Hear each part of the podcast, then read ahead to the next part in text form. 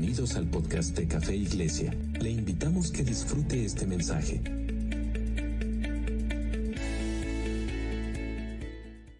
Lucas 15, del 11 al 13 dice, también dijo, un hombre tenía dos hijos y el primero de ellos dijo a su padre, Padre, dame la parte de los bienes que me corresponde y les repartió los bienes. No muchos días después, juntándolo todo, el hijo menor se fue lejos a una provincia apartada y allí desperdició sus bienes viviendo perdidamente. Aquí tenemos a un hombre que tenía dos hijos, uno de ellos, el menor, llega el momento en que le pide la parte de la herencia que le correspondía al padre. Y este era algo muy duro porque, mm, pues como en estos días, o sea, el hijo podía pedir su herencia, pero era como una especie de falta de respeto porque el padre estaba vivo.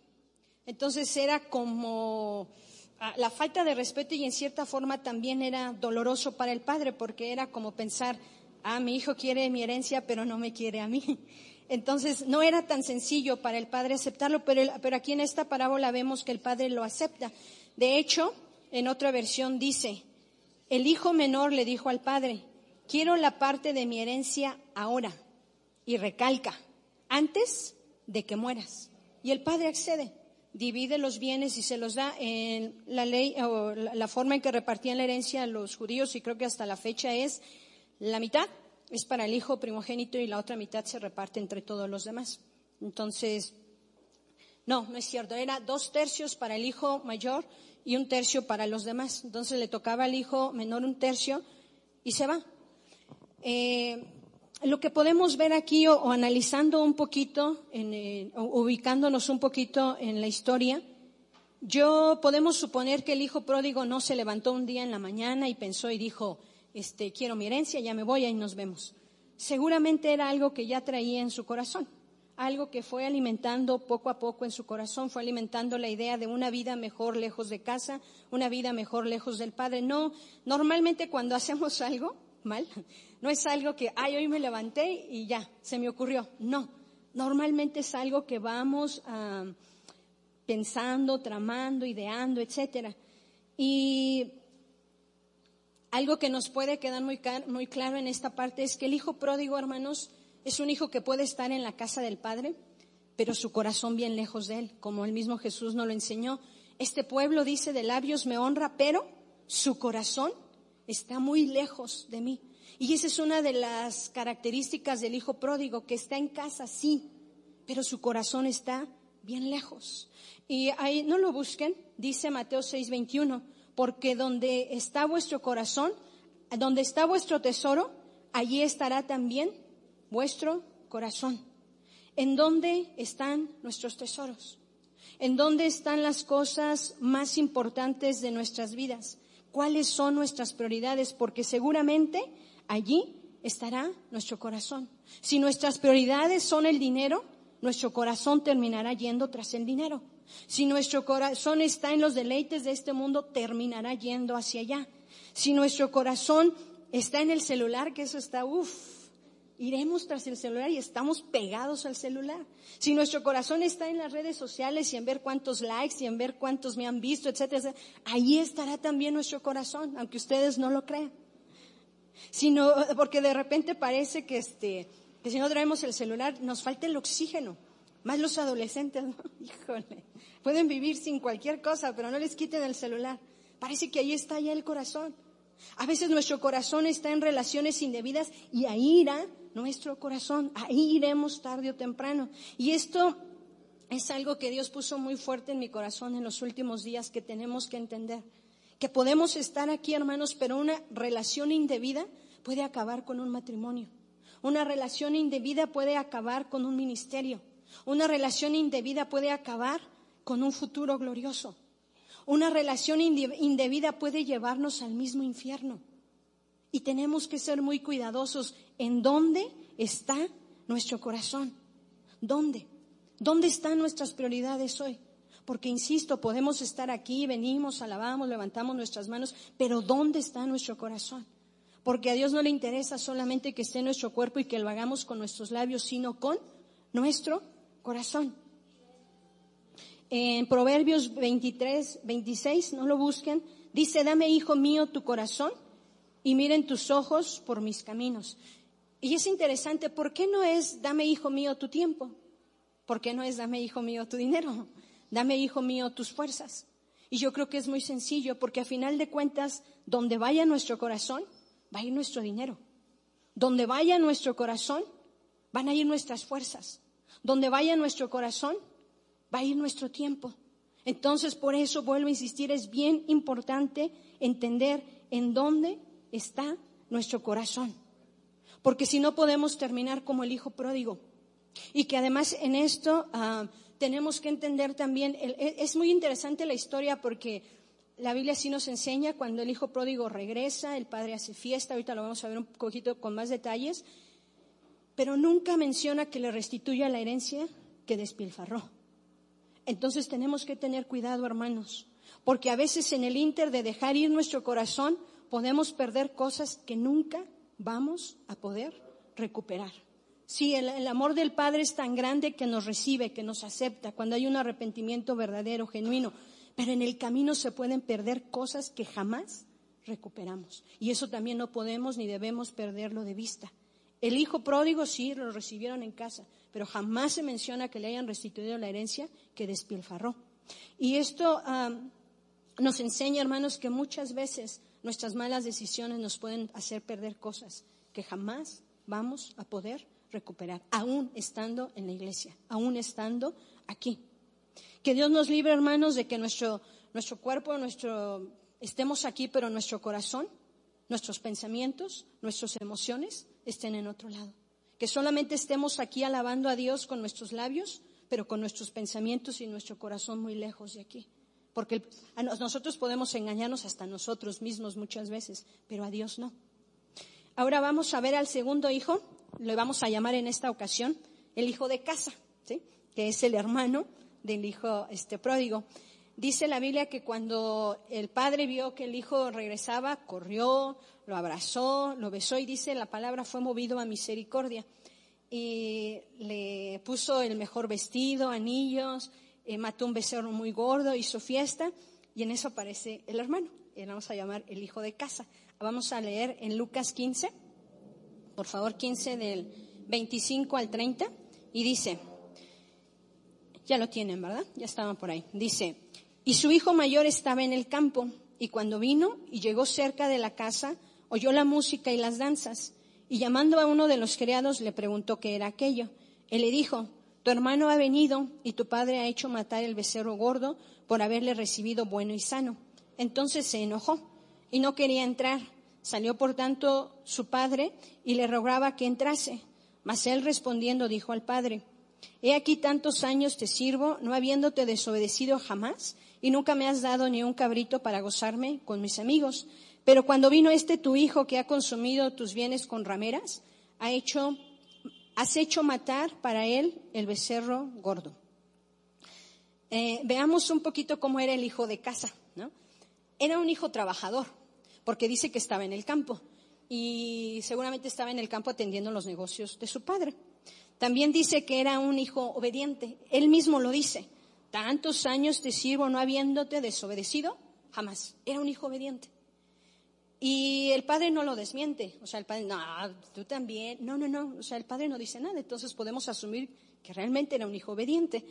Además era un hijo como que no le gustaba, no era, no era muy fiestero, ¿no? Porque también le dice ahí, nunca me has hecho ni un cabrito para gozarme con mis amigos. O sea, tampoco era fiestero. Podemos decir, pues, este, pues este era un buen hijo, ¿no? Pero era un hijo que estaba en casa, pero no conocía el corazón del padre. Y aunque no lo diga la Biblia, podemos presumir que era así porque cuando el padre ah, ve la reacción que tiene cuando ve al hijo llegar, era un padre que sufría. Era un padre que anhelaba el regreso de su hijo. Era un padre que sufría la ausencia de su hijo.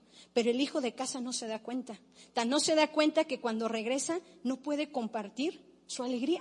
No comparte la alegría con el padre. Al contrario, empiezan mucho este, los reproches.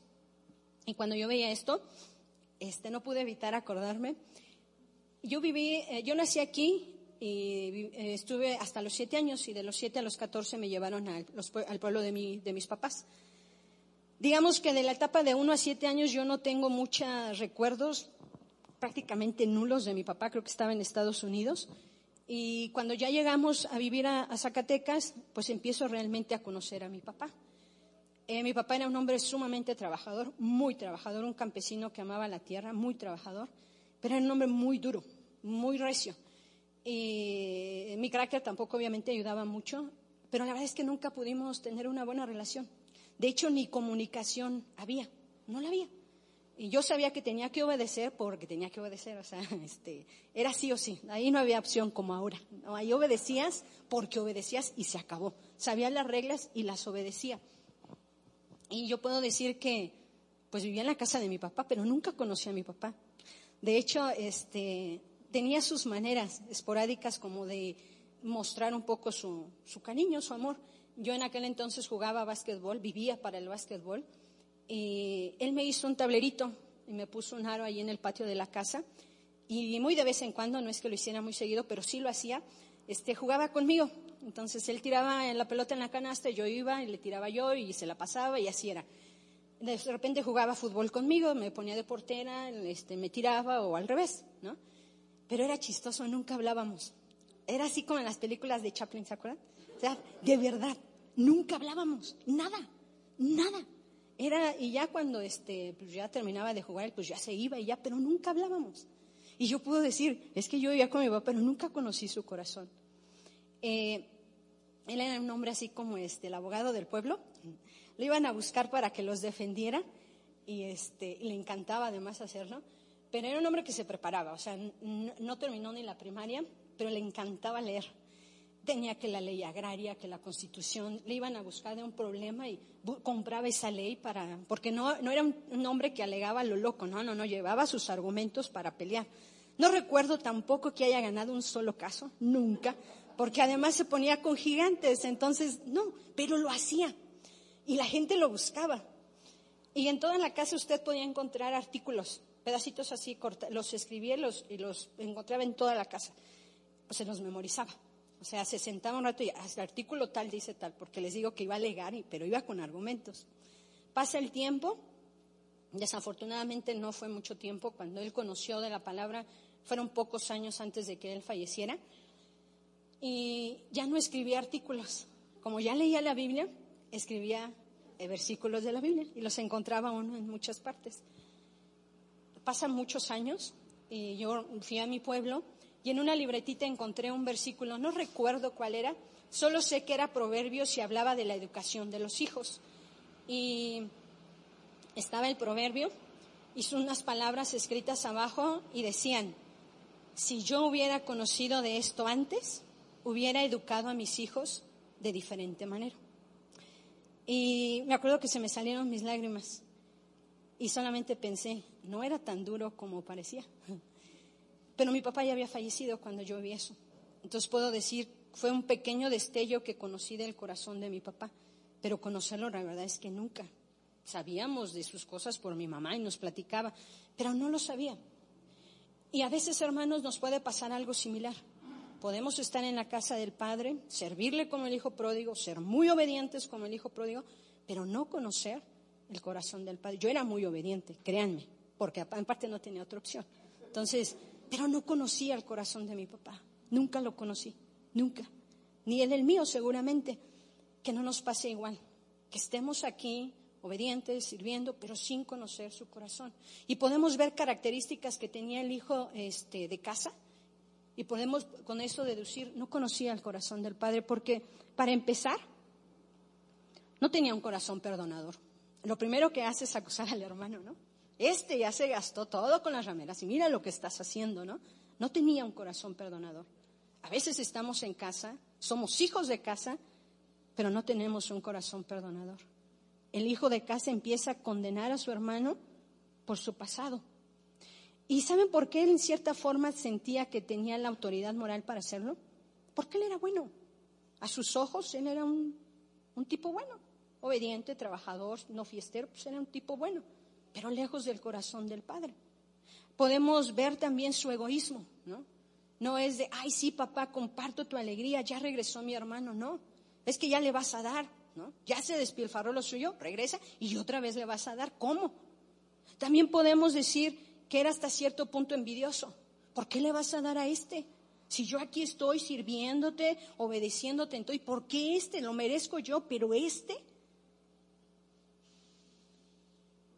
Hermanos, los hijos de casa que no tenemos una relación cercana, estrecha con Dios, perdónenme por la expresión que voy a decir, pero podemos ser muy peligrosos, muy peligrosos, porque a veces nos volvemos solo religiosos y gente que juzga, que condena muy dura, muy insensible, muy prejuiciosos, muy egoístas. Al, al, hijo pródigo no le agrada la fiesta, ni las hacía. Pero cuando el padre hace una, no solamente se molesta, no quiere entrar. A veces los hijos de casa, hermana, nos volvemos amargaditos. No nos gusta que los otros estén de fiesta. ¿Cómo? No. Cuidado, hermanos, porque podemos estar años y años sirviendo a Dios, pero lejos de su corazón, lejos de estar o de conocer el corazón del Padre. El hijo de casa estaba así. Ahora, eh, hasta cierto punto los hijos que estamos en casa durante muchos años y que nos portamos bien, bien, no damos problemas, nos sentimos a veces con esa facilidad eh, para estar juzgando, para estar criticando, para estar condenando estar lejos del corazón del Padre endurece nuestro corazón. ¿Qué lo enternece? Él. Y si estamos lejos de Él, nuestro corazón se vuelve tan duro, tan insensible a la necesidad del prójimo, y perdónenme a veces, pero tan amargado, que a veces en lugar de atraer a la gente los espantamos, ¿no? Ahora, eh, yo no sé en cuál de estos casos estemos. El hijo pródigo Está en casa, pero su corazón está lejos y termina yéndose. Pero el hijo de casa está en casa, sirve, es obediente, es bien portado, pero no conoce el corazón de su padre.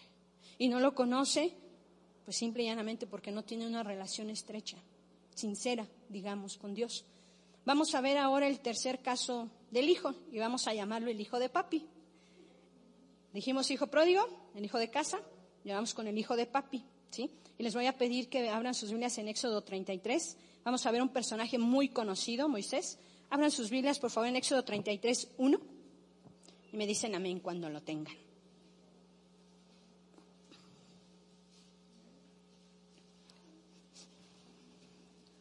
Amén.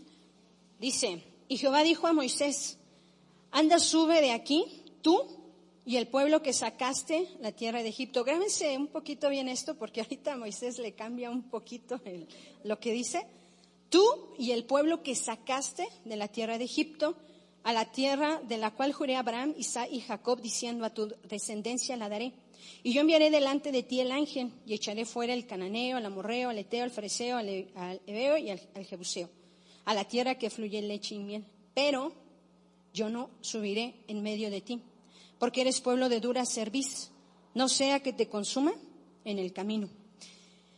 En esta porción de la Biblia, hermanos, vemos un diálogo maravilloso, fascinante, porque es un diálogo entre el creador del universo, el Dios eterno, el todopoderoso, y es un simple, hablando con un simple mortal como Moisés. Y en esta parte, Dios le presenta una oferta a Moisés. Le dice Moisés, este, pues este pueblo que tú sacaste de Egipto, pues te lo llevas, te voy a enviar un ángel, vas a vencer a los hebeos, eteos, jebuseos y todos esos feos, y vas a llegar a la tierra que fluye en leche y miel, la tierra prometida. Y la oferta parecía buena, ¿no? O sea, uh, pues voy a tenerlo todo, está bien. Hay como una especie de paréntesis porque nos narra la reacción del pueblo.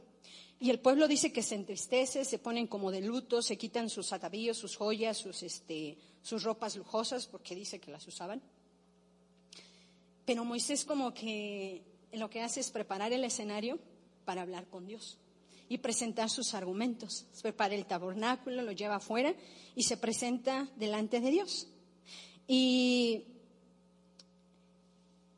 el argumento es también presentado, hermanos, vamos a verlo en Éxodo, allá adelantito, Éxodo 33, 12 y 13, y dice, Y dijo Moisés a Jehová, mira, tú me dices, saca este pueblo, y tú no me has declarado a quién enviarás conmigo. Sin embargo, tú dices, yo te he conocido por tu nombre y has hallado también gracia en mis ojos. Ahora pues, si he hallado gracia en tus ojos, te ruego que me muestres ahora tu camino para que te conozca y halle gracia en tus ojos. Y mira que esta gente es pueblo tuyo. Moisés hace una argumentación muy buena. Miren, fíjense bien cómo empieza. ¿eh? Les dije que en la otra parte Dios le dice, saca este pueblo que tú sacaste de Egipto. Y aquí Moisés le dice, mira, ah, tú me dices a mí que saque a este pueblo, pero no me dices quién ha de ir conmigo. En otra versión, porque ya Dios le había dicho que un ángel, pero nos deja un poquito más claro porque en otra versión dice, tú no me has declarado quién me va a ayudar. ¿Ok?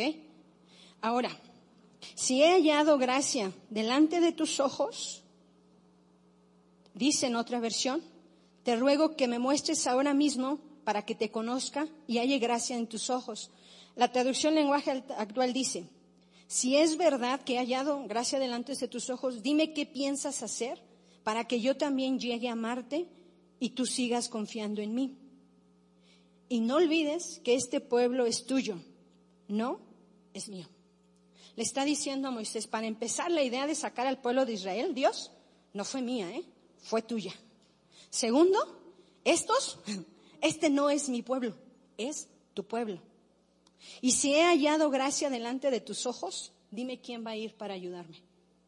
E inmediatamente, yo ah, cuando seguía leyendo, yo dije, es que como que el versículo 14 no va aquí, porque como que debería de ir después de los argumentos de, de Moisés. Pero dicen los comentaristas que es muy importante el orden en el que está escrito. Entonces no está escrito nada más porque sí. Dios inmediatamente le responde. Está bien, Moisés. Mi presencia irá contigo y te daré descanso. En otra versión, yo mismo voy a acompañarte y te haré estar tranquilo. Y esta versión de la NTV me gustó mucho. Dice, yo mismo iré contigo, Moisés, y te daré descanso. Todo te saldrá bien. Y podríamos decir, hermanos, que hasta aquí se termina el diálogo. Pero por eso les decía que es un diálogo fascinante porque están emocionados los dos. Está emocionado Dios con Moisés y Moisés con Dios. Porque Dios está viendo el corazón de Moisés. Porque Dios está viendo un hijo de papi que dice, ah, ah, yo no quiero tus bendiciones, yo te quiero a ti.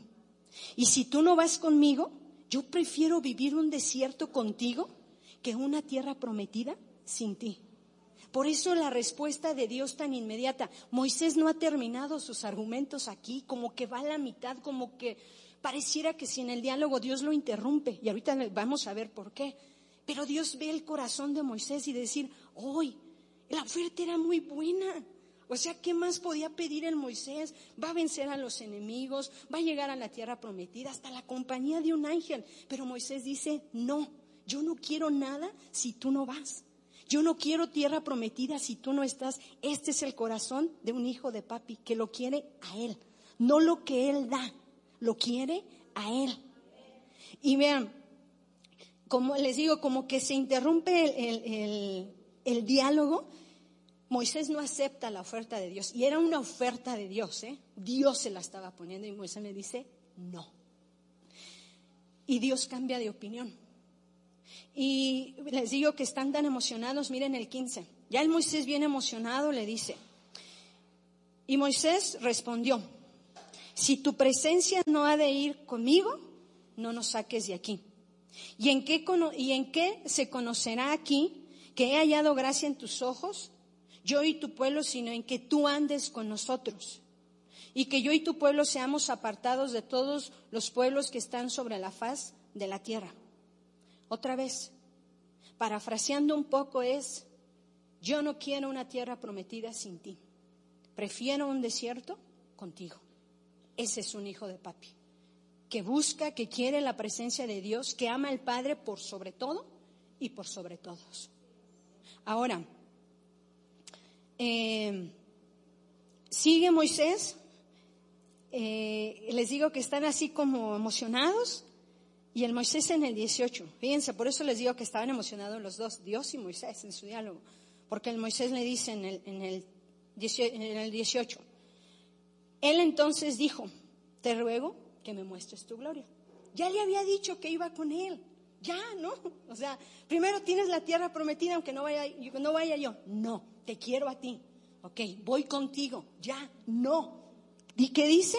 Muéstrame tu gloria. Y en otra versión le dice, te suplico que me muestres tu gloriosa presencia. Otra versión. Entonces Moisés le dijo, permíteme verte.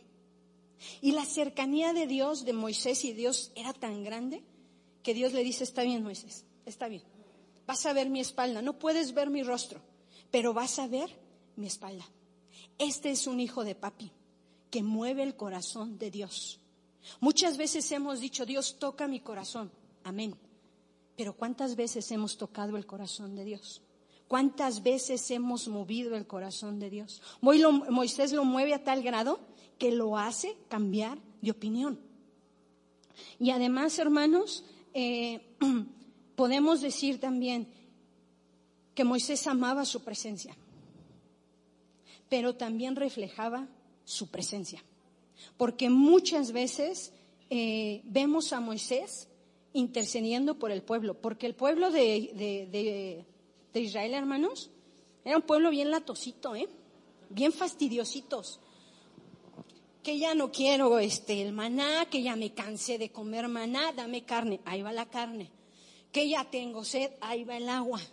Que es más, son tan difíciles que llega un momento en que le dicen, Moisés, es que extrañamos el ajo y la cebolla que nos daban en Egipto, de verdad. Y sí lo dice. Se los dejo de tarea, no lo apunté, pero sí lo dice. Es más, le terminan diciendo, lo comíamos de balde. ¿De balde? Eran esclavos. Y hasta el ajo y la cebolla extrañaban. Y el Moisés ahí está intercediendo por ellos. Reflejaba el amor del Padre. Porque no es solamente, sí estoy en la presencia de Dios, sí busco la presencia de Dios. Y Moisés la reflejaba. Y muchos, este, cuando uno lee el libro de Éxodo, de Números, de Deuteronomio, vamos a ver que muchas, muchas veces vemos a Dios defendiendo a Moisés del pueblo porque siempre los tenía encima. Que si a poco nomás nos habla por ti, porque esa es una característica, hermanos, de los hijos de casa, ¿eh? Todo les molesta. Que si la música, que si los músicos, que si los salones, que si la predicación, que si los predica, todo molesta, todo está mal. Siempre y cuando no lo hagan ellos, por supuesto, ¿no? Y así están estos, todo estaba mal con el Moisés. Dios nos habla nada más por ti. Es más, hasta sus hermanos llegan a murmurar contra él. Y así les va, ¿verdad? Porque se llena de lepra María. Hasta ellos. Y Moisés tenía que estar soportando eso. Yo me preguntaba, porque dice la Biblia que salieron 600 mil sin contar niños, mujeres, ni los añadidos, porque dice que se fueron más, aprovecharon el viaje y vámonos, ¿no? Entonces estamos hablando de millones. Está soportando millones y, y millones así, todos quejumbrosos, ya queremos regresarnos, no, no, no. Y yo decía, ¿cómo lo hizo el Moisés? La presencia de Dios. La presencia, no hay otra manera. No hay otra manera de soportar esto si no es con la presencia de Dios. Entonces vemos a Dios defendiendo a Moisés del pueblo y debemos al Moisés intercediendo ante Dios por el pueblo. Si vemos así, ya pasa una cosa, que si la rebelión acá, que si la rebelión allá, hasta que llegan. Y bueno, se los dijo Dios claramente, los que salieron no van a llegar por lo duro de su corazón. Y es más, ni él mismo llega. En el desierto se equivoca, Dios le dice que toque la roca para, con la vara para que salga agua. El Moisés, imagínate, ¿quién no va a estar emberrinchado con un pueblo así? O sea, uno dice, ay, el Moisés la regó, pero pues ¿quién no? O sea, un pueblo tan insoportable. Lo estaban sacando de la esclavitud y parecía que le estaban haciendo un favor a Moisés. ¿Quién nos iba a enojar? O sea, ¿quién no iba a perder de repente así de, ya? Eh, y bueno, el Moisés hace el berrinche, duda. Y Dios le dice a Moisés, no vas a entrar.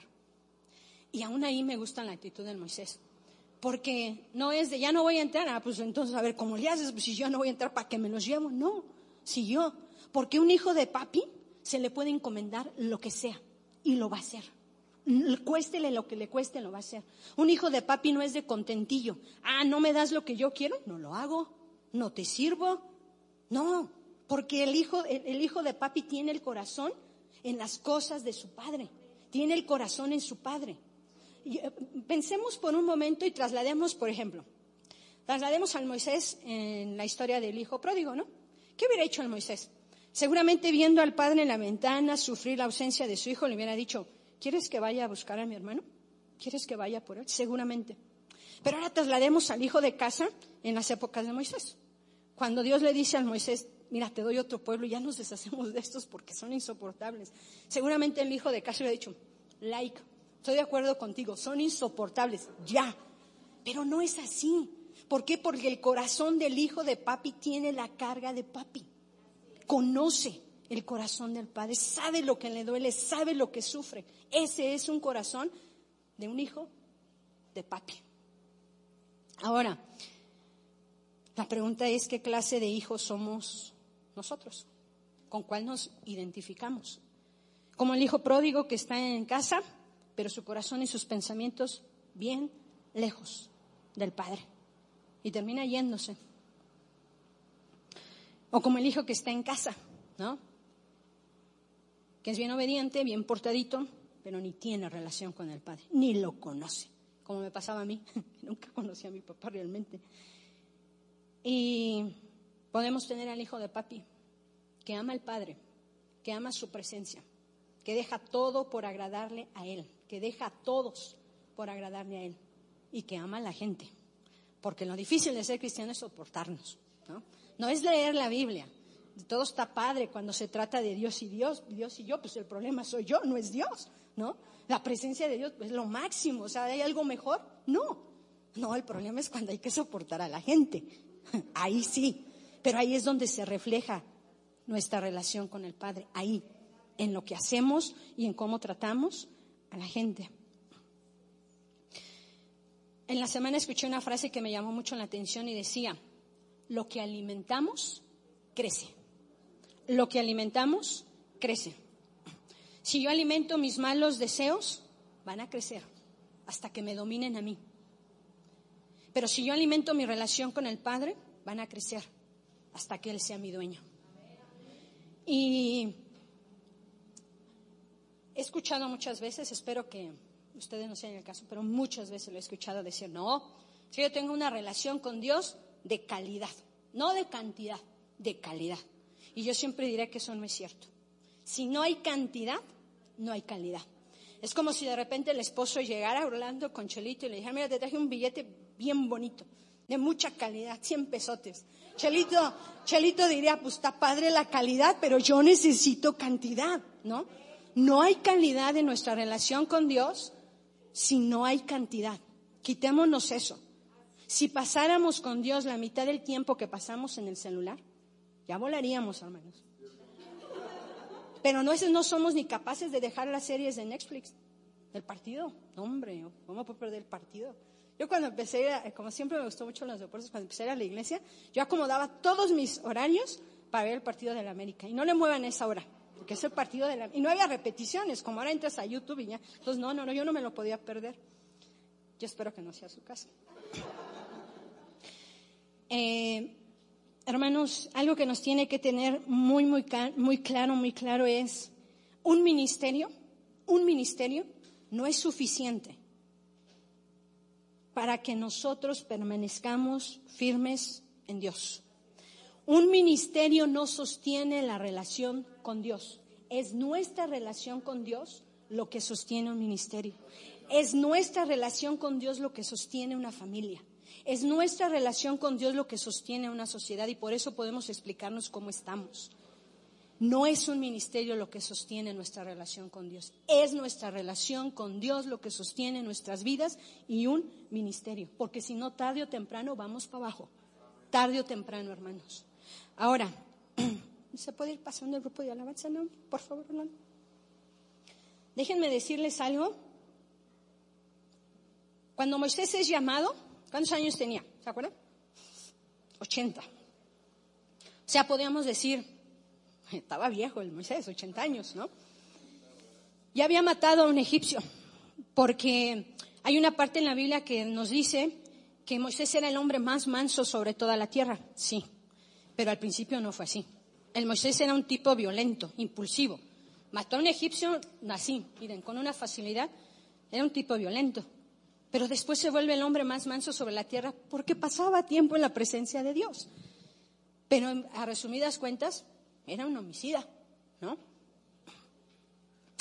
Ah, no era un hombre de mucha facilidad de palabra. Tan es así que Dios manda a Aarón para que le ayude. O sea, un buen orador no era. No era un buen administrador tampoco, porque cuando se la pasa atendiendo al pueblo de noche y día, su, suegro Yetro le tiene que decir, espérate, no es así, te vas a acabar. O sea, ni buen administrador era Moisés.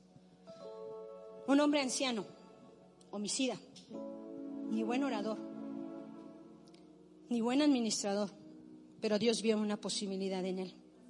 Y si Dios vio una posibilidad en él, Dios ve una posibilidad en ti y en mí. Yo no sé si nuestro currículum pudiera mejorar el de Moisés, creo que no. Pero aún así, Dios vio en Moisés una posibilidad. Digamos que humanamente el Moisés no daba el ancho.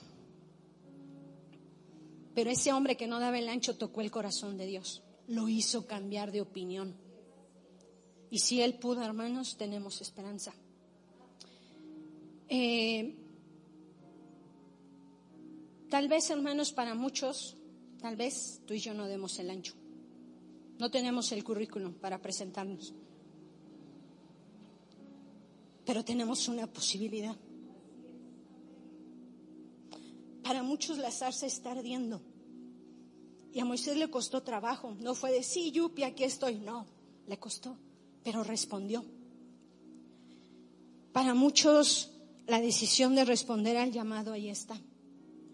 Y no quiero desanimarlos, pero no es fácil, porque hay que dejarlo todo. Hay que decirle no al mundo, no a nuestros sueños, por decirle sí a Él. Implica sacrificios, desvelos, el bolsillo, porque a veces muchos dicen, no, yo soy bien cristiano, nomás no me toques el bolsillo pero también implica eso, nuestro tiempo, nuestro dinero, nuestro esfuerzo. Y no es sencillo. Es lo más difícil, amar y soportar a la gente. Tampoco es sencillo. No los desanimo. Responder al llamado de Dios no es fácil. Pero la historia, la Biblia, la vida nos ha demostrado que vale la pena. Que no hay nada mejor que estar a sus pies.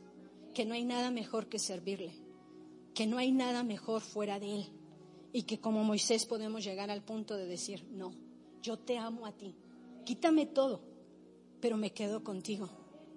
Y esa tiene que ser, tenemos que llegar ahí a poder ser hijos de papi.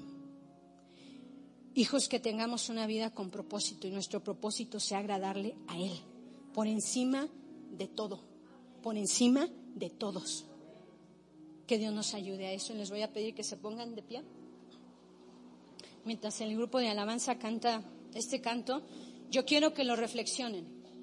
Muchas veces hemos pedido, Dios, toca mi corazón. Y Dios lo ha hecho. Pero hay momentos, hermanos, en que nosotros tenemos que tocar el corazón de Dios, en que nosotros tenemos que mover su corazón. Yo no sé qué tengamos que dejar, qué tengamos que hacer. Estos son asuntos personales entre Dios y yo, de saber qué tengo que dejar, qué tengo que hacer, porque como Moisés decir, si tu presencia no va conmigo, no quiero nada. Yo te quiero a ti, no lo que tú me puedes dar. Insisto, la oferta era muy buena, pero Moisés lo quería a él, no quería lo que él le podía dar. Cierren sus ojos, hermanos. Señor, te damos gracias porque eres bueno, por tu palabra, gracias por tu fidelidad, gracias por ese amor incomparable. Gracias porque nos has amado con amor eterno. Señor, perdónanos por ser como ese hijo pródigo que estamos aquí, pero nuestro corazón, nuestras emociones, nuestros sentimientos están muy lejos de aquí. Perdónanos, Dios. Perdónanos por ser como ese hijo de casa, Señor, que está ahí, pero está con el corazón amargado, Señor, porque no conoce tu corazón. Ayúdanos, Padre, a llegar, Señor, así como Moisés, a amar tu presencia por sobre todas las cosas, amarte a ti, a buscarte a ti, a depender de ti. Señor, ¿qué es lo que mueve tu corazón? ¿Cómo podemos tocar tu corazón? Tal vez muchos de nosotros tenemos que soltar vicios para poder, Señor, tocar tu corazón. Ayúdanos, Espíritu Santo, convéncenos. Tal vez muchos de nosotros tengamos que perdonar para poder tocar tu corazón. Tengamos que olvidar para poder tocar tu corazón. Tal vez muchos de nosotros tengamos que dejar relaciones que nos están apartando de ti, Señor. Revélate a nuestras vidas, Dios. ¿Cómo podemos tocar tu corazón?